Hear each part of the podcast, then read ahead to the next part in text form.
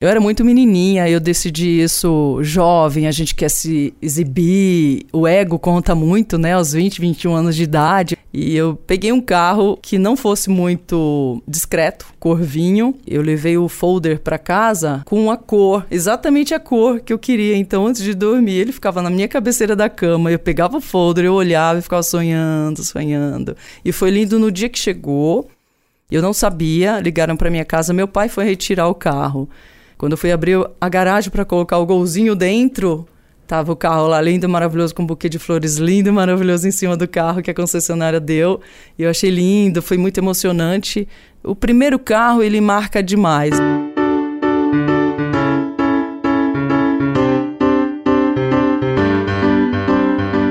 Esse é o Por Trás da Nuvem, programa que mostra as transformações causadas pela tecnologia digital nas nossas vidas e no trabalho em coisas tão normais quanto comprar ou vender um carro.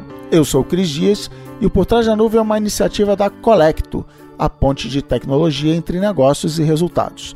Para saber como a Colecto pode colocar o poder da tecnologia e da nuvem a favor do seu negócio, acesse colecto.com.br. k Comprar carro é simples, né? Você escolhe o modelo, procura quem cobra menos por isso entra na loja e, como eles falam nos comerciais, sai de carro novo. Só que não, né? Será que existe alguém que acha que comprar carro é simples? Começa pela quantidade de opções de modelos, tamanhos, os submodelos que cada carro tem, os opcionais. Será que vale pagar por um opcional? Será que essa marca é confiável? Será que o vendedor é confiável? Carro é coisa séria e comprar carro sempre foi uma coisa quase que ritual. Comprar o primeiro carro, então, aquela coisa que os pais fazem junto com os filhos, um dos últimos ritos de passagem para a vida adulta. Só que aí chegaram a internet, o celular, os sites de compra e venda, a tecnologia da nuvem, conectando tudo isso com o banco de dados da montadora, mudou, mudou tudo.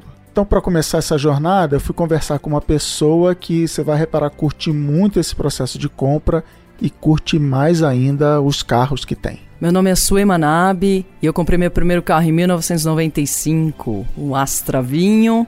Eu pesquisei bastante antes de comprar, eu olhava muito a revista Quatro Rodas. O primeiro carro ele marca demais. Eu acho que hoje, se eu comprasse uma BMW, uma Mercedes, não seria tão marcante igual o Astra foi para mim.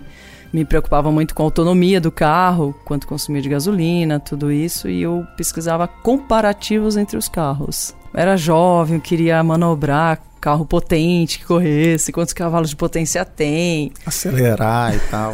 que tipo de acessório você olhava? Eu me preocupo muito em porta-copos, tem que ter som, mas era uma questão assim, eu quero o máximo de acessório possível pelo mínimo de dinheiro ou era um acessório específico, assim? Como é não, é isso, mesmo. Eu, eu gostei do Astra especificamente porque ele tinha no retrovisor é, um aquecimento que ele. a gotinha não fica no vidro. Então, numa tempestade, oh, o seu retrovisor, later, os laterais só, né? Ele fica limpíssimo. Então isso eu adorava. E no seu primeiro falta... carro você já estava preocupada com esse tipo de coisa? Eu gostei que tinha esse opcional. Se o carro era quatro portas também. Você queria um carro quatro portas. Por quê? Eu estava voltando de uma balada, todos estavam bêbados dentro do carro e chegou na porta do apartamento do meu amigo para tirar ele de dentro. Foi um sufoco. Se não fosse quatro portas, ele estaria lá até hoje. Quem está comprando o primeiro carro fica de olho em coisas que outras pessoas nem imaginam a, a, utilidade de ser quatro portas ou não. Mas aí você falou, você, você já sabia que era um Astra ou foi nesse teu processo da quatro rodas e do jornal que você chegou no Astra? Eu queria um carro mais feminino, fosse um carro delicado, não aqueles carros agressivos, muito barulhentos ou muito esportivo. Alguém que você conhecia na época tinha um Astra? Ninguém, era um carro novo. Se eu não me engano, estava entrando aquela época. Tanto é que essa cor não tinha, o carro é importado. Eu tive que esperar uns três meses para chegar. Como é que foi esse teu processo? Você chegou na loja e viu que tinha uma cor diferente? Porque é isso, a, resposta até que eu já tive foi essa.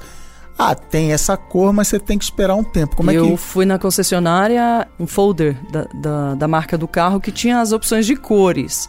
E eu fui exatamente na que não tinha. Uhum. então eu tive que esperar chegar um tempo. Mas eu já fui determinada que seria aquela cor. Eles tentaram me empurrar as cores. Não, mas a gente tem pronta entrega, o prata. Falei, não, não adianta. Eu espero quanto for, mas eu quero. E... Mulher, né? Teimosa. Eu quero essa cor. Meu pai ele tinha comprado anteriormente um Gol para que todos os filhos aprendessem a dirigir, para bater mesmo, para amassar. e esse carro já era. E quantos tá filhos? Tá, somos três, né? E aí nós, todos nós batemos o gol, aprendemos realmente. E aí vamos lá comprar o carro, né? Já tá mais habilidoso e por isso que eu queria um carro mais potente, mais ágil e que chamasse atenção, óbvio, né? Você chegou na loja, tô tentando imaginar a cena na minha cabeça que você chegou. Você foi várias vezes? Apenas uma vez. Ah, você já foi de primeira, já isso. sabendo. E foi bem interessante porque meu pai foi de chinelo de dedo, eu fui bem tranquilo, sabe, roupa de casa? Não, vamos lá, vamos lá então, vamos agora. E meu pai é muito tranquilo, o vendedor mal quis nos atender. E quando a gente fechou a venda, tanto é que não foi com o vendedor que eu cheguei na loja. Ele me atendeu mal. Eu virei para uma moça que estava ali na mesa e falei: não, não, me dirigi a ela e já fechei com ela. Eu acho que o atendimento também é primordial, né?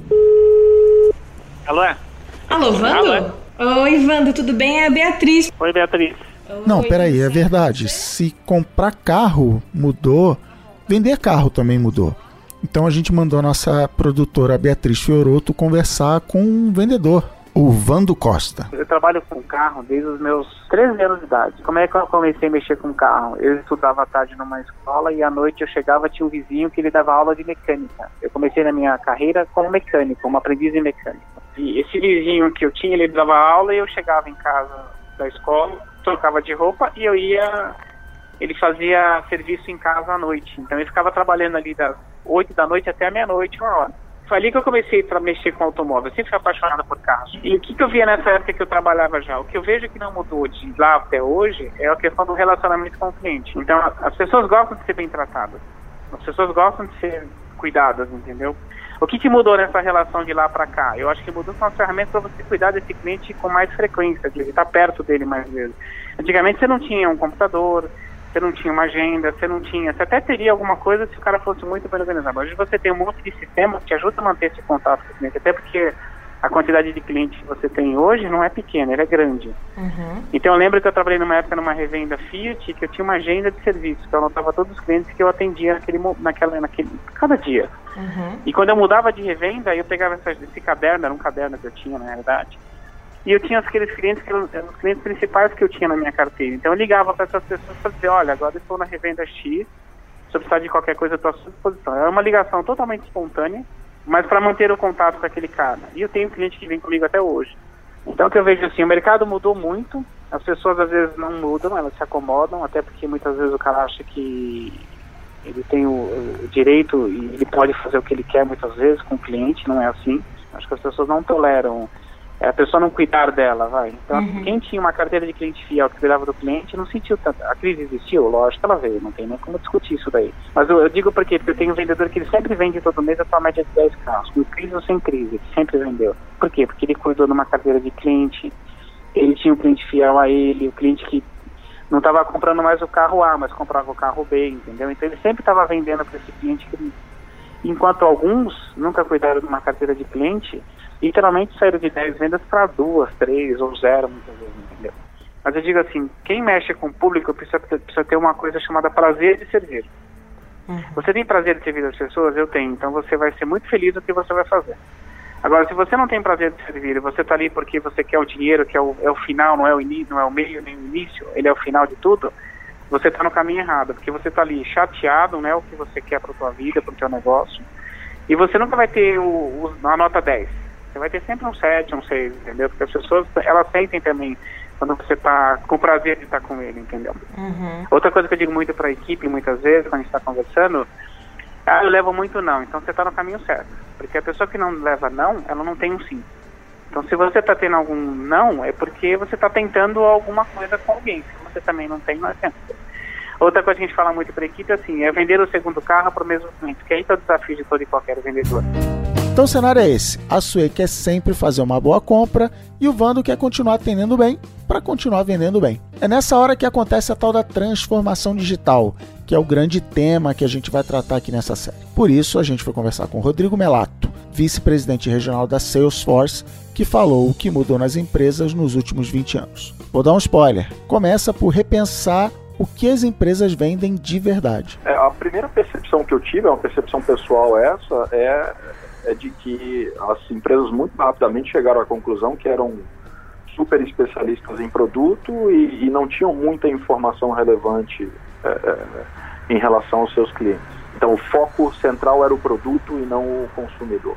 E acho que o mercado automotivo foi o, o mais rápido a entender que esse chaveamento precisava ser feito. Né? Uhum. Isso não quer dizer que ele tenha sido efetivo e que ele já esteja terminado, o chaveamento do foco do produto para o foco no, no, cliente. Acho que é um processo que ainda ainda está acontecendo. É um processo que já caminha há alguns anos, principalmente aqui no mercado brasileiro, mas que ainda deve passar por uma transformação grande, principalmente com a entrada de novos canais. As empresas têm feito um esforço, mas eu tenho visto muito pouca mudança é, no dia a dia. É, a maior parte dos movimentos de engajamento com o cliente são movimentos em massa, sem personalização, sem uma, uma customização tão detalhada. A notícia boa é que a gente vê sim, é, tanto do lado da montadora quanto da rede de distribuição da montadora, ação né? ou seja, uma preocupação já transformada em projetos, transformada em iniciativas práticas, de transformar isso. E acho que todos têm a convicção de que isso é vital para um, uma percepção positiva e um aumento de receita, aumento de rentabilidade, coisas desse tipo. A Colecto é a ponte de tecnologia para reduzir a distância entre o seu negócio e os resultados que você deseja para a sua empresa. A Colecto já participou de vários projetos fazendo essa conexão entre quem vende e quem compra carro então ninguém é melhor do que o maior cliente da Colecto para contar como é fazer essa transformação digital. Meu nome é Ângelo Fígaro, eu sou diretor de informática da Renault e da Nissan para a América Latina.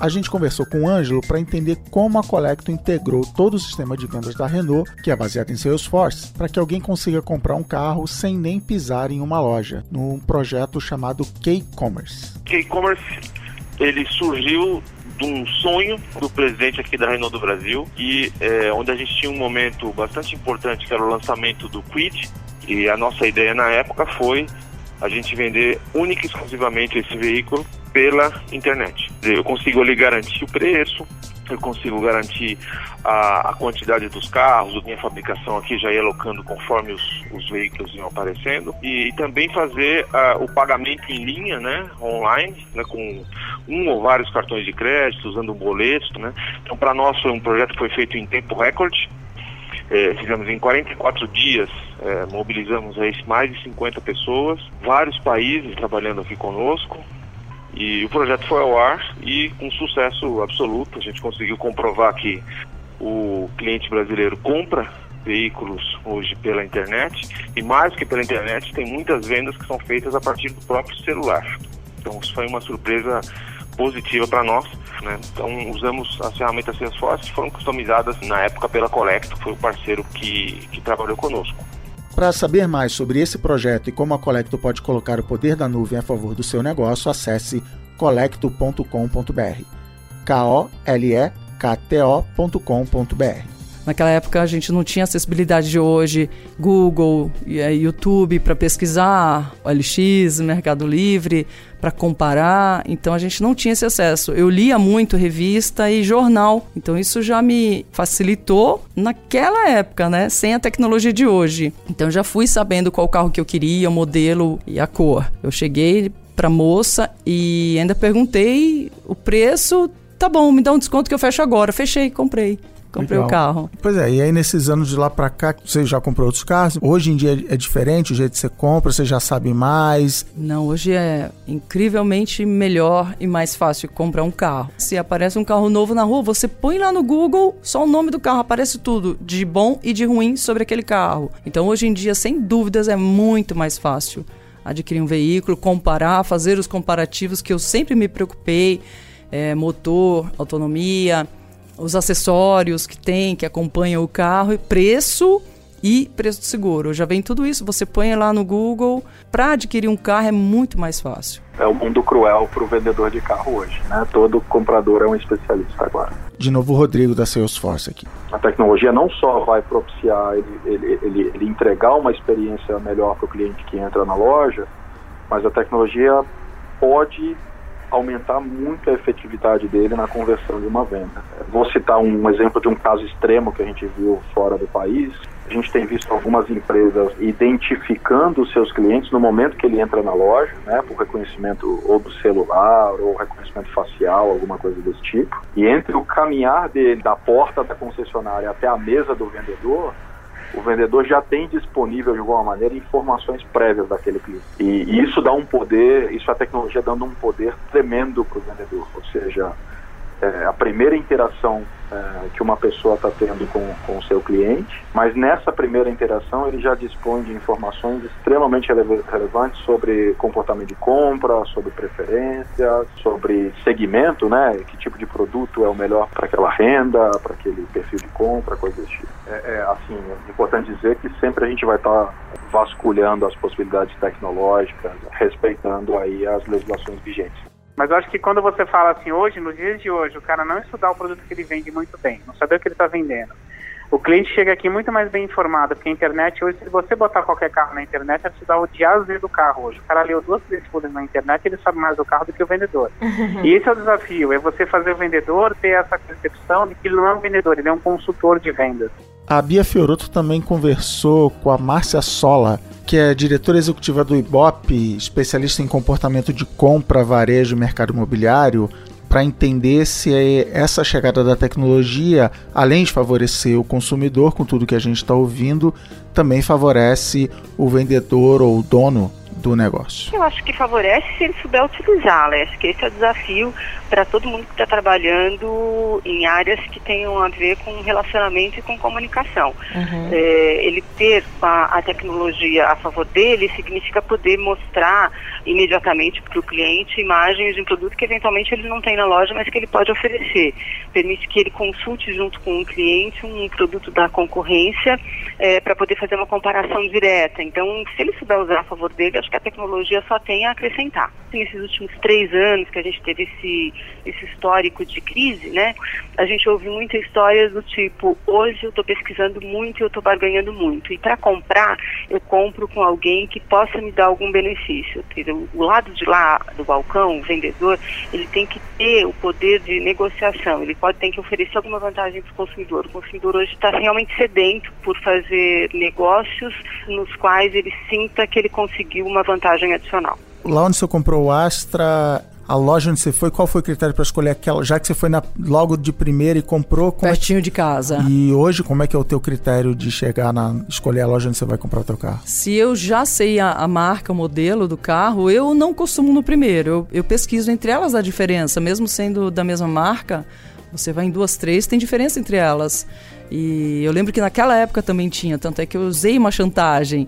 Olha, na Chevrolet da rua tal tá mais em conta. E ela realmente tirou esse desconto, acabei fechando lá mesmo por ser perto de casa. Mas você tinha ido na outra loja, tinha, você sabia tinha, o preço da, da, Tinha ido, tinha pesquisado perto do trabalho, é, no caminho, Mas aí tinha você, outras concessionárias. Você entrou na loja e teve que perguntar? Sim, tive que parar o carro, estacionar para entrar para perguntar. E você chega a usar, fechar a compra pela internet, pelo telefone ou pelo computador? Já, já fechei porque eu já tinha pesquisado em outras concessionárias e acabei vendo que numa específica era mais em conta, então nem precisei pesquisar muito, já fui direto. Mas você, já... tipo, digitou, você fechou a compra, tipo, entre aspas, botou no carrinho ou você foi lá... Como é que foi esse teu processo de, de comprar esse carro pela internet? Um, um específico, um que eu quis comprar, eu era um um site de carro. Então eu achei incrível, eu pesquisei pela internet, fechei pela internet, comprei sem praticamente sem ver o carro. Legal. Eu comprei o carro em um dia e também quando eu fui vender anunciei e vendi em um dia. Existe uma infinidade de tipos diferentes é, de pessoas na forma como elas se relacionam nesse, nessa coisa de consumo. Então, tem tipos de consumidor que sim vão sentir falta dessa relação mais pessoal e irão buscar isso, um atendimento personalizado, uma coisa olhando olho no olho. Mas tem uma grande quantidade aí de, de consumidores entrando no mercado que nasceram com a tecnologia e que estão super acostumados a essa, a essa impessoalidade de fazer a compra direto. Para uhum. eles, isso não vai ser problema nenhum. Para carros ainda, a, a grande maioria vai vai preferir, pelo menos por enquanto, ainda prefere fechar o negócio no olho a olho. Porque o carro é, um, é uma, um tipo de aquisição que a gente fala que ele é uma aquisição de alto risco e alto envolvimento. Eu preciso, quando você tem compras que caem nessa categoria, você tem que se informar muito sobre o produto e você tem que estar muito segura de que está fazendo uma boa compra. Essa necessidade de segurança tem a ver com você precisar saber e ter o nome de uma pessoa com a qual você está se relacionando. Tem uma expressão que é muito usada por aí, que é o novo consumidor. Mas depois de ver todas essas histórias, eu tô vendo que essa relação de quem compra com quem vende vai ser sempre assim, nova. Aí eu lembrei de uma frase que eu gosto muito de um italiano chamado Enio Flaiano, que diz: "Vivemos numa era de transição, como sempre". De um lado está o consumidor, gente como a Sue, gente cada vez mais bem informada, preocupada em ser bem tratada e não fazer um mau negócio. De outro lado está o vendedor, gente como o Vando, que entende que seu papel é muito mais do que vender uma máquina de metal. Seu papel é vender uma marca e uma relação. É aí que a transformação digital entra, sendo mais do que só uma novidade tecnológica, mas sim uma ajuda para esses dois lados conseguirem o que querem: comprar bem e vender bem. Quando o assunto é carro, a coisa é mais complicada ainda, porque, como bem disse a Márcia, comprar carro é uma decisão que não envolve só muito dinheiro, também traz um lado emocional forte, por conta do papel que o automóvel tem na vida das pessoas e das famílias. Estudava à noite, muitas vagas ocupadas e não tinham de estacionar. Eu colocava na, nos morros, nos barrancos da faculdade. Então meu carro na faculdade era apelidado de cabrito. Sou eu vi seu cabrito tá atrás do meu, você não vai conseguir tirar seu carro porque meu carro tá lá. Eu viajava muito, ia pra praia com os meus primos, a gente lotava o porta-malas. Eu não bebia, então era sempre a motorista da é vez. Verdade. Eu levava muita gente. E foi gostoso. E Você ficou quanto tempo com ele? Eu fiquei uns quatro anos com esse carro. É, além das viagens, dos passeios, marcou o namoro que eu tive naquela época. Sim. Foi o primeiro namorado também de anos ia sempre para casa dele ou ele para mim, a gente fazia as viagens, foi bem, bem impactante. Emocionalmente foi o carro que mais marcou a minha vida.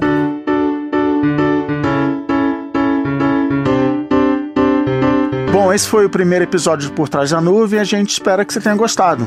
O Por Trás da Nuvem é uma iniciativa da Colecto, produzida pela Ampere. A produção do Por Trás da Nuvem é do Alexandre Maron, edição e apresentação do Cris Dias, produção Beatriz Fioroto edição e som do Reginaldo Corsino. É isso e até o próximo programa.